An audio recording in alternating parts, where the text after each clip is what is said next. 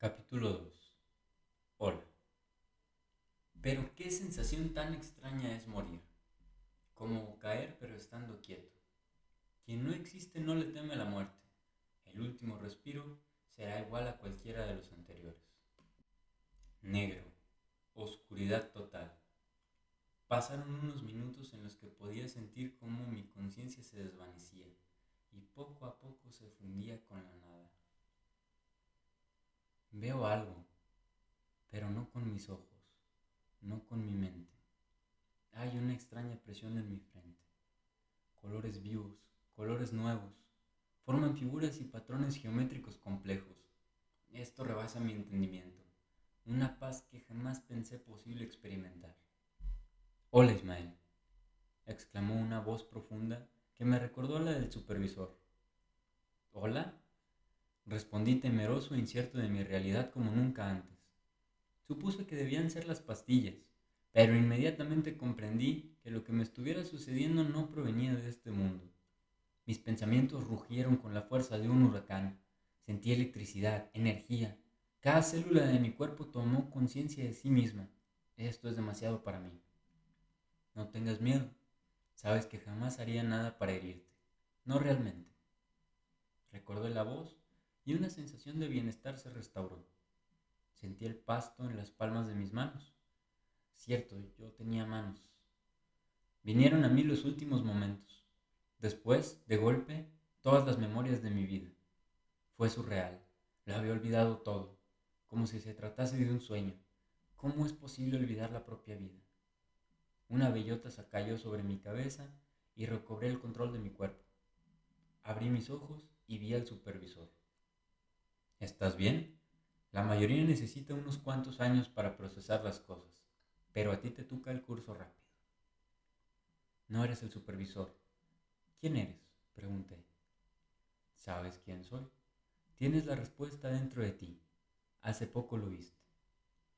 Las luces, los colores. Por favor, dame una respuesta más elaborada. La conciencia la conciencia colectiva a la que todos sabremos devolver al final de los tiempos. Eres el creador de almas. Prefiero el término Dios, pero hoy como quieras, libre albedrío. ¿Está bien? ¿Qué Dios eres? El único que existe. Todos los credos. Alfa y Omega, principio y fin. Ya sabes, todo está ahí. Muchos han hablado, cantado y escrito sobre mí. Estoy seguro de que me conoces, quieras hacerlo o no pierdes tu tiempo. Yo ni siquiera existo y... Ismael, ¿sigues con eso? ¿En verdad es más fácil para ti negar tu propia existencia que reconocer la mía? Esto es demasiado para mí. Yo existo, Dios existe, está frente a mí y se parece al supervisor. No me parezco al supervisor, soy el supervisor. Eso significa que todo este tiempo estuve trabajando a unos metros de Dios y nunca me di cuenta, sentí que en cualquier momento podría desmayarme. El supervisor es un ser divino, debo ayudarle en su propósito. ¿Has venido a enviarme en una misión para asistirle? Bueno, todo lo que dijiste es correcto, pero no de la forma que tú lo entiendes. Yo no estuviste a metros de Dios, estás a centímetros, kilómetros, años luz. Tú eres Dios, el supervisor es Dios, el pasto que acaricia tus manos, el suelo bajo tus pies, desde la corteza terrestre hasta el centro de esta tierra y el centro de cada cuerpo celeste que existe en el cosmos, desde el aire que respiras hasta la partícula más insignificante y solitaria en el horizonte más lejano del universo. Eres parte de algo tan inmenso que ni siquiera podrías comenzar a abordar para entender. Lo que tú percibes como realidad existe como una proyección de mi voluntad y de la voluntad colectiva. Los átomos que te conforman a ti y a tu entorno estás compuestos por energía y espacio vacío, que vibra una frecuencia que en este plano produce el estado sólido de las cosas y permite la interacción con... Espera. Vas demasiado rápido. Estaba cansado. Quería café. ¿Interrumpes a Dios por café? Creo que sí, pero ¿No acabas de decir que también soy Dios? Bueno, vamos avanzando. Hablemos en otro lugar. ¿Quieres café? ¿Cuál te gusta? Starbucks. Aparecimos instantáneamente en la terraza de un edificio muy alto que no reconocí, pero las montañas alrededor eran muy similares a las de mi ciudad. Mi acompañante ya no tenía la forma del supervisor. Dios es un viejito risueño. ¿Dónde estamos? ¿Esto es el cielo? pregunté, creyendo que ya nada podría impresionarme. No me cansaba de equivocarme. En un Starbucks, pero... ¿cómo decirlo? Más rico. No te ofendas, pero en tu realidad hay mejores cafés. ¿Mi realidad? ¿Hay otras? Te dije que te queda el curso rápido. ¿Crees que tienes un Dios pequeño? Hijo, sé que no lo vas a alcanzar a entender del todo, pero te voy a dar el tour. Dale un trago a tu café. No te preocupes, está tibio. Sé que te quemas fácil.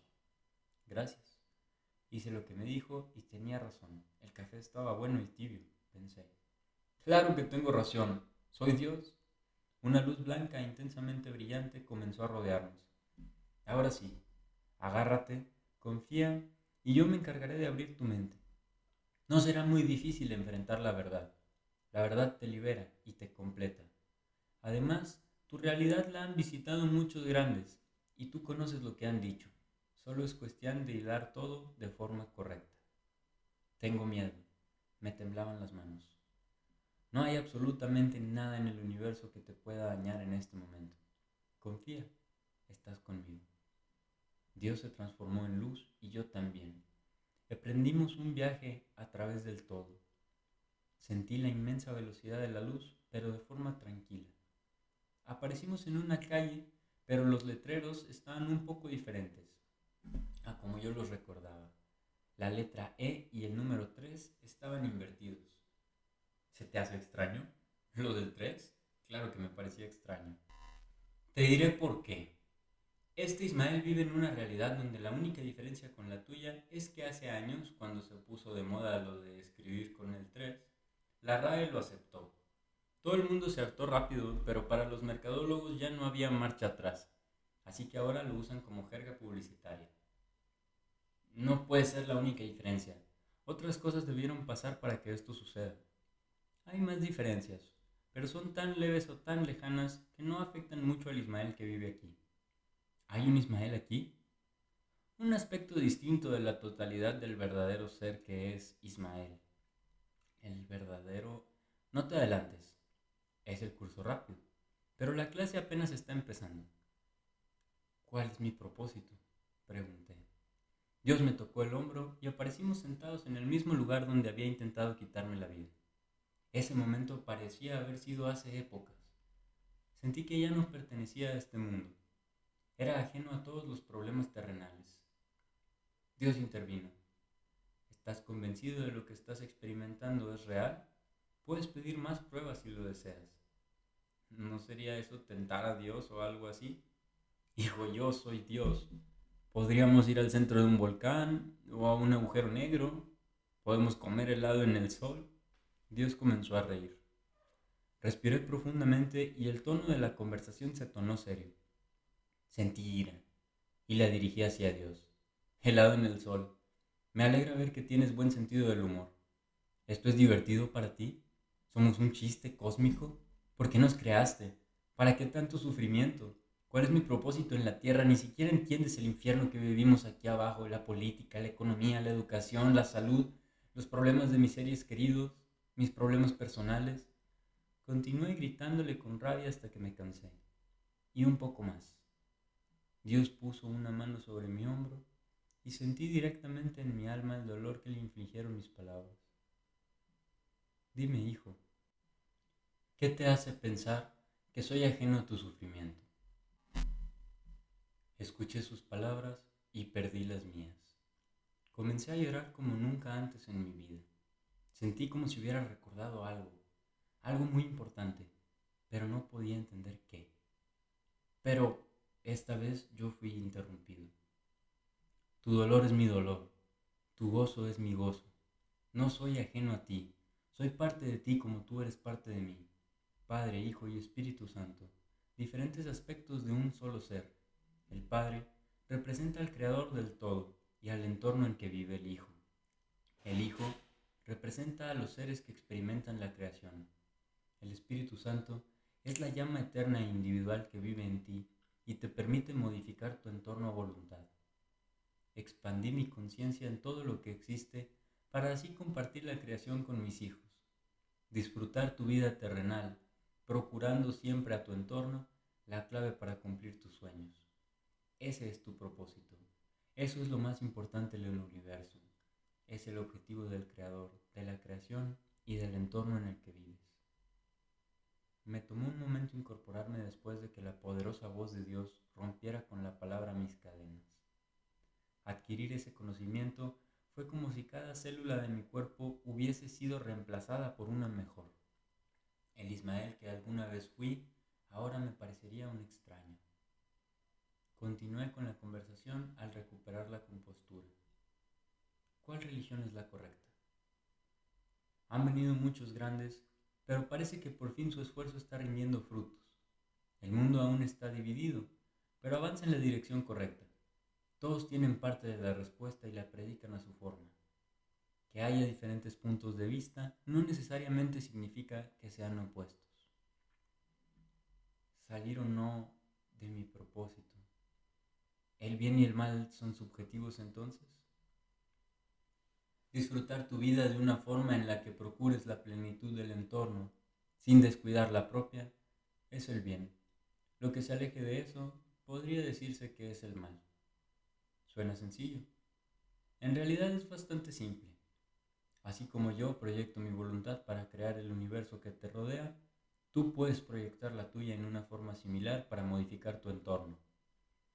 El ambiente se tornó tenso y aplastante repentinamente. Dios me miró directo a los ojos y su mirada atravesó mi alma. Sus ojos eran los míos, pero me sentí microscópico ante su inmensidad.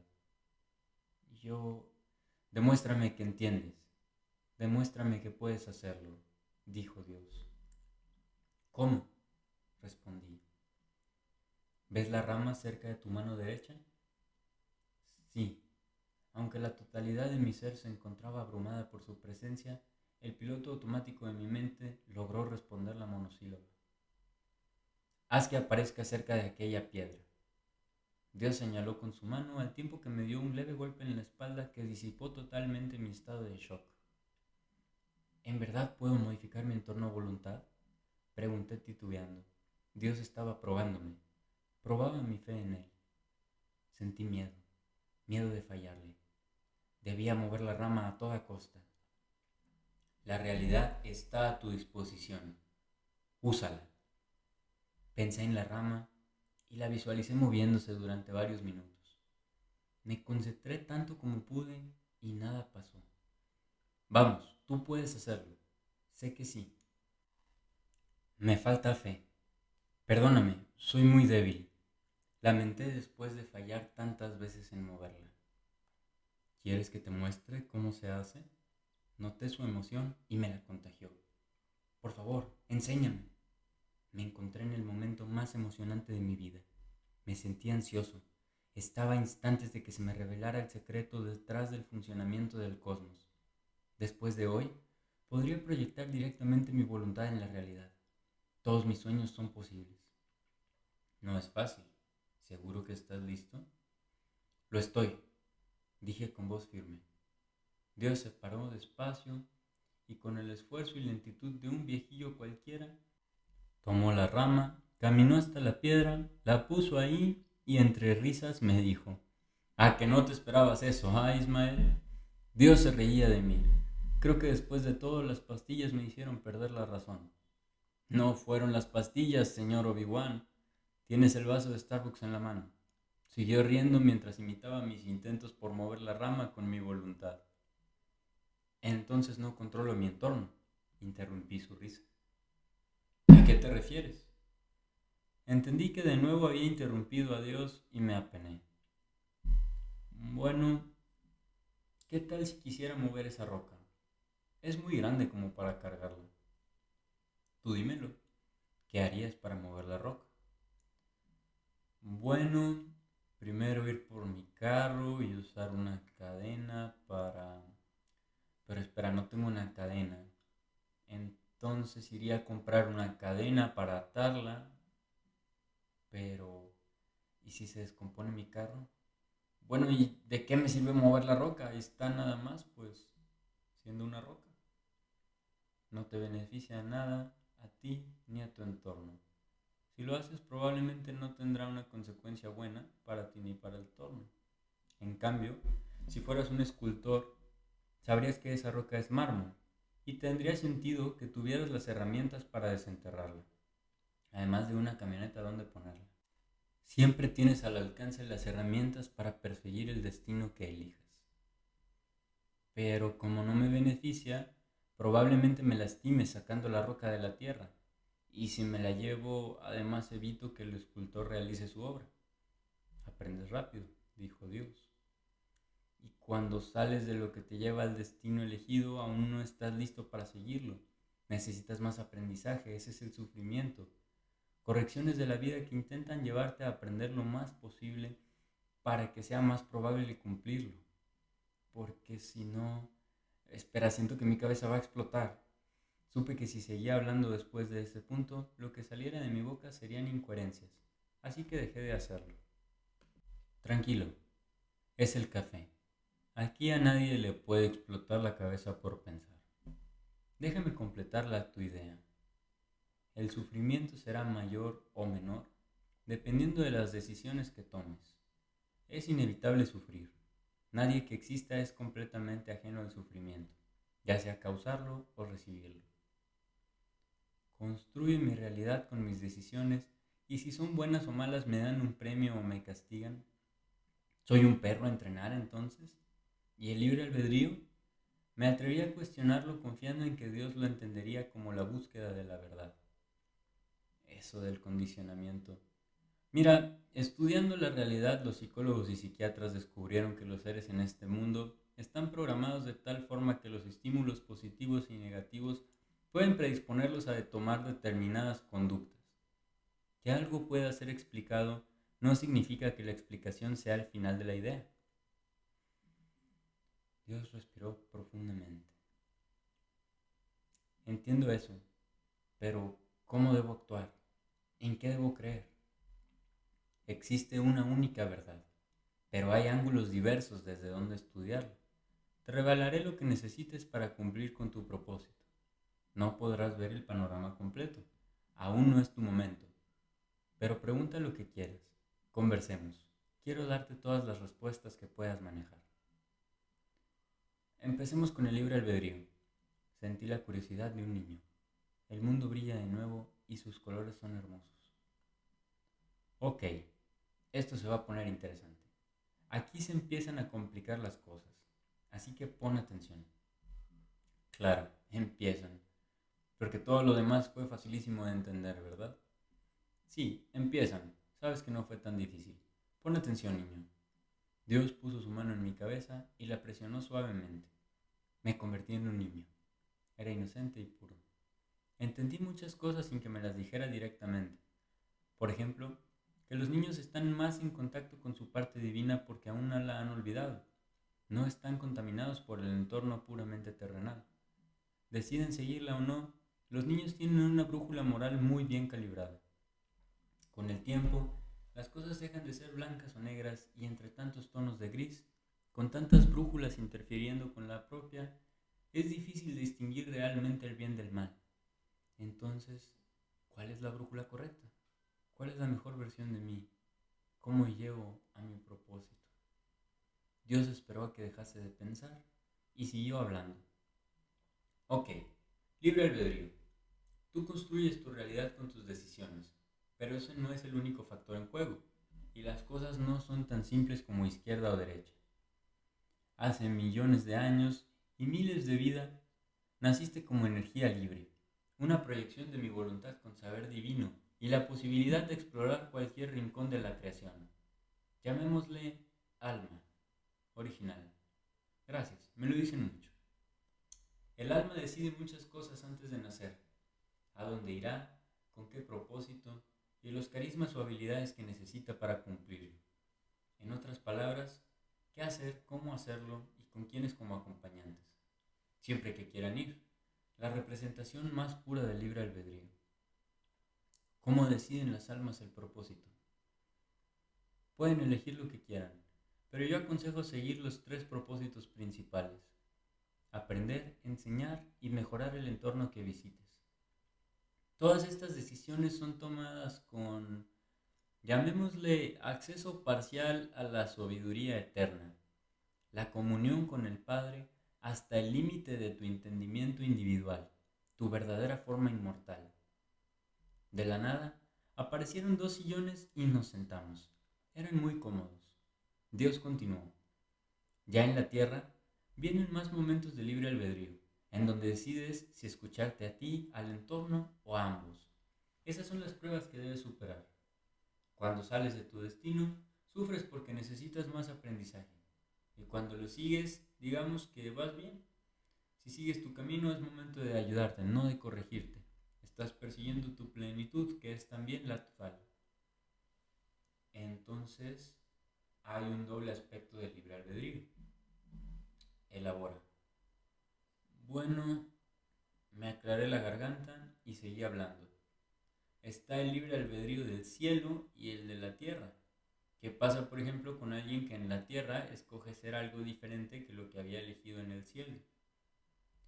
Estás cometiendo el error de pensar que lo humano y lo divino son fuerzas distintas peleando por el control en un mismo cuerpo. Entonces, todos los hijos son ajenos entre sí y tienen su propio libre albedrío y divinidad, pero simultáneamente son parte del todo, del Padre. Creo que estoy entendiendo, pero no logro aterrizar las ideas. Es más fácil que entiendas esto si te doy una clase de historia antes. ¿Quieres algo de comer mientras escuchamos? Como prefieres. Dios comenzó a abrir una bolsa de palomitas para microondas. Me pregunté por qué no apareció las palomitas ya hechas en lugar de crear una mesa y un microondas. Su voz interrumpió mi pensamiento. Porque necesitas la pausa de las palomitas para procesar algunas cosas antes de empezar con la historia. ¿Puedes leer mi mente? Obvio. Espera, ¿esa fue una referencia de la película El agujero? Pregunté. Obvio, muy buena. Medios y fin son sinónimos. La paz y el progreso son fuerzas paralelas, etc. Buen mensaje. Cruda, pero viendo la realidad que vives, se justifica. Eso fue exactamente lo que yo entendí de la película. Eso es porque te repetí tus propias ideas. Dios tiene el tiempo de estar al tanto de la cultura pop. ¿Quién lo diría? Estoy al tanto de todo. Sonó el microondas que por alguna razón estaba conectado al sillón y comimos algunas palomitas. Dios tocó mi frente con sus dedos por un momento y comencé a ver imágenes. Esto es mejor que la televisión, ¿verdad? 7K, 130 frames per second, la película directo a tu mente. Ponte cómodo. Vamos a ver varios capítulos de golpe. Me acosté en el sillón, cerré los ojos y vi la función.